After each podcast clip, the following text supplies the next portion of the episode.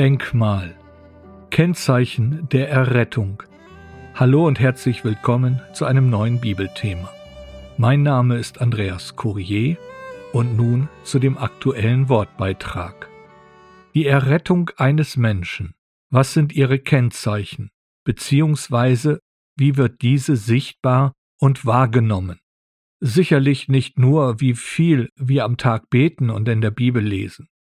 Auch nicht, dass wir fleißig Traktate verteilen und möglichst viele Menschen bekehren. Die Bibel zeigt da zunächst etwas anderes auf. Vorweg, das Kennzeichen der Errettung eines Menschen zeigt sich in der Wiederherstellung einer von Gott gegebenen Ordnung. Ausgangstext ist ein schwer zu verstehender Abschnitt aus dem Neuen Testament. Ich lese aus dem ersten Timotheusbrief, Kapitel 1, den Vers 15. Sie wird aber gerettet werden beim Kindergebären, wenn sie bleiben in Glaube und Liebe und Heiligkeit mit Sittsamkeit. 1. Timotheusbrief, Kapitel 2, Vers 15. Aber im Zusammenhang gelesen wird die Aussage dieses Satzes etwas klarer. Vor allem darf man diesen Satz nicht aus seinem Kontext herausreißen, er ist nur im Gesamtzusammenhang zu verstehen. Der Hintergrund ist, dass Paulus seinem Mitarbeiter Timotheus das nötige Rüstzeug für seinen Dienst in und an der Versammlung geben wollte. Dies schreibe ich dir in der Hoffnung, bald zu dir zu kommen, wenn ich aber zögere, damit du weißt, wie man sich verhalten soll im Haus Gottes, das die Versammlung des lebendigen Gottes ist, der Pfeiler und die Grundfeste der Wahrheit. 1. Timotheusbrief, Kapitel 3, Verse 14 bis 15. So ist die Aussage in dem besagten Vers 15 eingebunden in die Anweisung, wie sich Männer und Frauen in der Versammlung verhalten sollen. Dabei gibt es keine neue Anweisung oder Belehrung für die Versammlung, sondern das Lehrverständnis in dieser Hinsicht fußt nur auf dem Boden des Wortes Gottes. Die Bezugnahme erfolgt auf dem Sündenfall von Adam und Eva. Paulus muss also in dieser Hinsicht dem Timotheus keine großartige theologische Unterweisung anbieten. Es reicht der Hinweis auf die sogenannte Schöpfungsordnung. Ich erlaube aber einer Frau nicht, zu lehren, noch über den Mann zu herrschen, sondern still zu sein, denn Adam wurde zuerst gebildet, danach Eva. Der erste Timotheusbrief, Kapitel 2, die Verse 12 bis 13. Die Schöpfungsordnung ist die von Gott geschaffene Ordnung von Mann und Frau, beschrieben im ersten und zweiten Kapitel des ersten Buch Mose. Es sind Anordnungen, die vor dem Gesetz der Bündnisurkunde des Volkes Israel gegeben wurden. Diese Schöpfungsordnung hat bis heute ihren Bestand und gilt nicht nur für Juden oder Christen, sondern für alle Menschen. Der Herr Jesus Christus hat diese Schöpfungsordnung in seinen Aussagen über die Ehe nachzulesen in den Evangelien ausdrücklich bestätigt. Auch der Apostel Paulus geht in seinem ersten Brief an die Korinther Kapitel 11, dort die Verse 1 bis 16, sehr deutlich auf die Schöpfungsordnung ein. Nun zu den gegebenen Fakten. Wenn wir genau lesen, wird die Errettung einer Frau sicherlich nicht durch das Kindergebären hindurch geschehen. Das wäre ja ein völliger Widerspruch zu den Versen 5 und 6 hier im zweiten Kapitel. Denn dort zeigt Paulus das Erlösungswerk durch den Herrn Jesus Christus auf. Der Mensch, Christus Jesus, der sich selbst gab als Lösegeld für alle.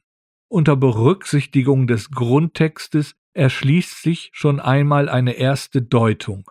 Die Errettung ist im Sinne einer Wiederherstellung zu verstehen und das Gebären ist der Umstand der Errettung. Also aus dem Grundsätzlichen des Wortes Gottes geht es um die Wiederherstellung der Schöpfungsordnung, die sich dann in der Versammlung im Zusammenkommen der gläubigen Männer und Frauen widerspiegeln soll was nichts anderes bedeutet, dass ein Mensch in seiner Hinwendung zu Christus die Wiedergeburt durch den Heiligen Geist erfährt. Er wird zu einer neuen Schöpfung. 2. Korintherbrief, Kapitel 5, Vers 17. Somit sind die Gegebenheiten der Schöpfungsordnung wiederhergestellt. Und hier ist dann der Kerngedanke von Paulus. Die Errettung des Mannes durch den Herrn Jesus Christus zeigt sich in seinem Dienst.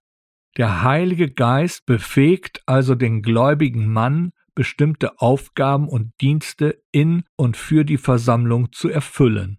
Paulus zeigt es in diesem Brief an Timotheus sehr deutlich auf. Und nun bei der Frau, wie wird da ihre Errettung, ihre Erlösung durch den Herrn Jesus Christus deutlich? Ich zitiere nochmals den Vers 15 aus dem zweiten Kapitel, aber diesmal nach der Menge Bibel. Sie wird jedoch dadurch gerettet werden, dass sie Kindern das Leben gibt, vorausgesetzt, dass sie, also die Frauen, im Glauben, in der Liebe und in einer mit Besonnenheit vollzogenen Heiligung verharren. Damit wird auch deutlich, dass der gläubige Mann die Stellung des Adam einnimmt, also wieder Haupt wird und die von Gott zugedachten Aufgaben und Dienste ausübt. Und Gott, der Herr, nahm den Menschen und setzte ihn in den Garten Eden, ihn zu bebauen und zu bewahren. Erste Buch Mose, Kapitel 2, Vers 15. Und die gläubige Frau nimmt die Stellung der Eva ein. Sie wird Stütze und Hilfe für ihren Mann. Und Gott, der Herr, sprach, es ist nicht gut, dass der Mensch allein sei. Ich will ihm eine Hilfe machen, die ihm entspricht. Erste Buch Mose, Kapitel 2, Vers 18. Somit verstehen wir auch, dass die Aussage gerettet werden beim Kindergebären ein ganz wichtiger Hinweis auf die besondere Stellung der gläubigen Frau verweist. Und der Mensch, hebräisch Adam, gab seiner Frau den Namen Eva, hebräisch Kava, übersetzt mit Leben, denn sie war die Mutter aller Lebenden. Erste Buch Mose, Kapitel 3, Vers 20.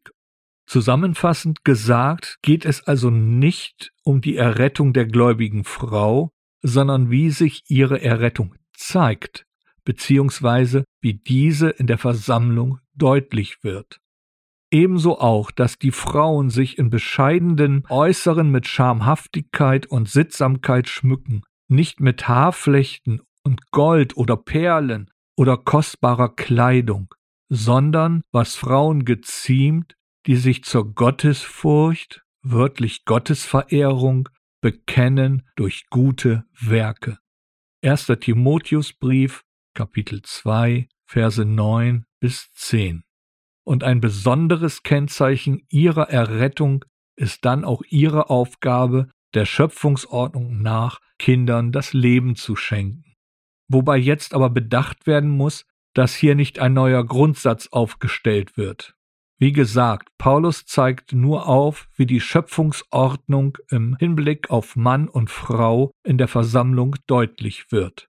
Und wenn gläubige Frauen nun nicht heiraten oder einfach keine Kinder bekommen, so zeigt sich ja ihre Errettung durchaus in ihrem Verhalten und durch das Tun der guten Werke. Abschließend sei gesagt, es ist hier im ersten Timotheusbrief Kapitel 2 keine leichte geistliche Kost. Aber im Blick auf den Zusammenhang des Wortes Gottes können wir erfassen, dass es sich um die grundsätzliche Ordnung in der Versammlung handelt.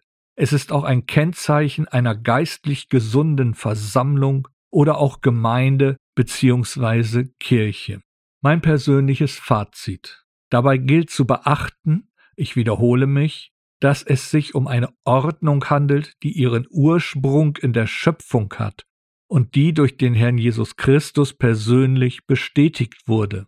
Zudem hat sie der Heilige Geist in den Schriften des Neuen Testaments durch die Apostel nochmals ausführlich erklärt und somit abschließend auch bestätigt. Das bedeutet, dass die Schöpfungsordnung absolut nicht dem Zeitgeist unterworfen ist. Was Gott nun in der Schöpfung festgelegt hat, wird nicht verändert, nicht von ihm und erst recht nicht durch uns. Hüten wir uns also vor wohlgemeinter falscher Belehrung, die angeblich alles leichter machen möchte, und lernen wir es erneut uns unter das Wort Gottes zu stellen und entsprechend zu handeln. Dadurch wird unsere Errettung deutlich gemacht. Es ist die Trennlinie von einer gottabgewandten Welt. Amen.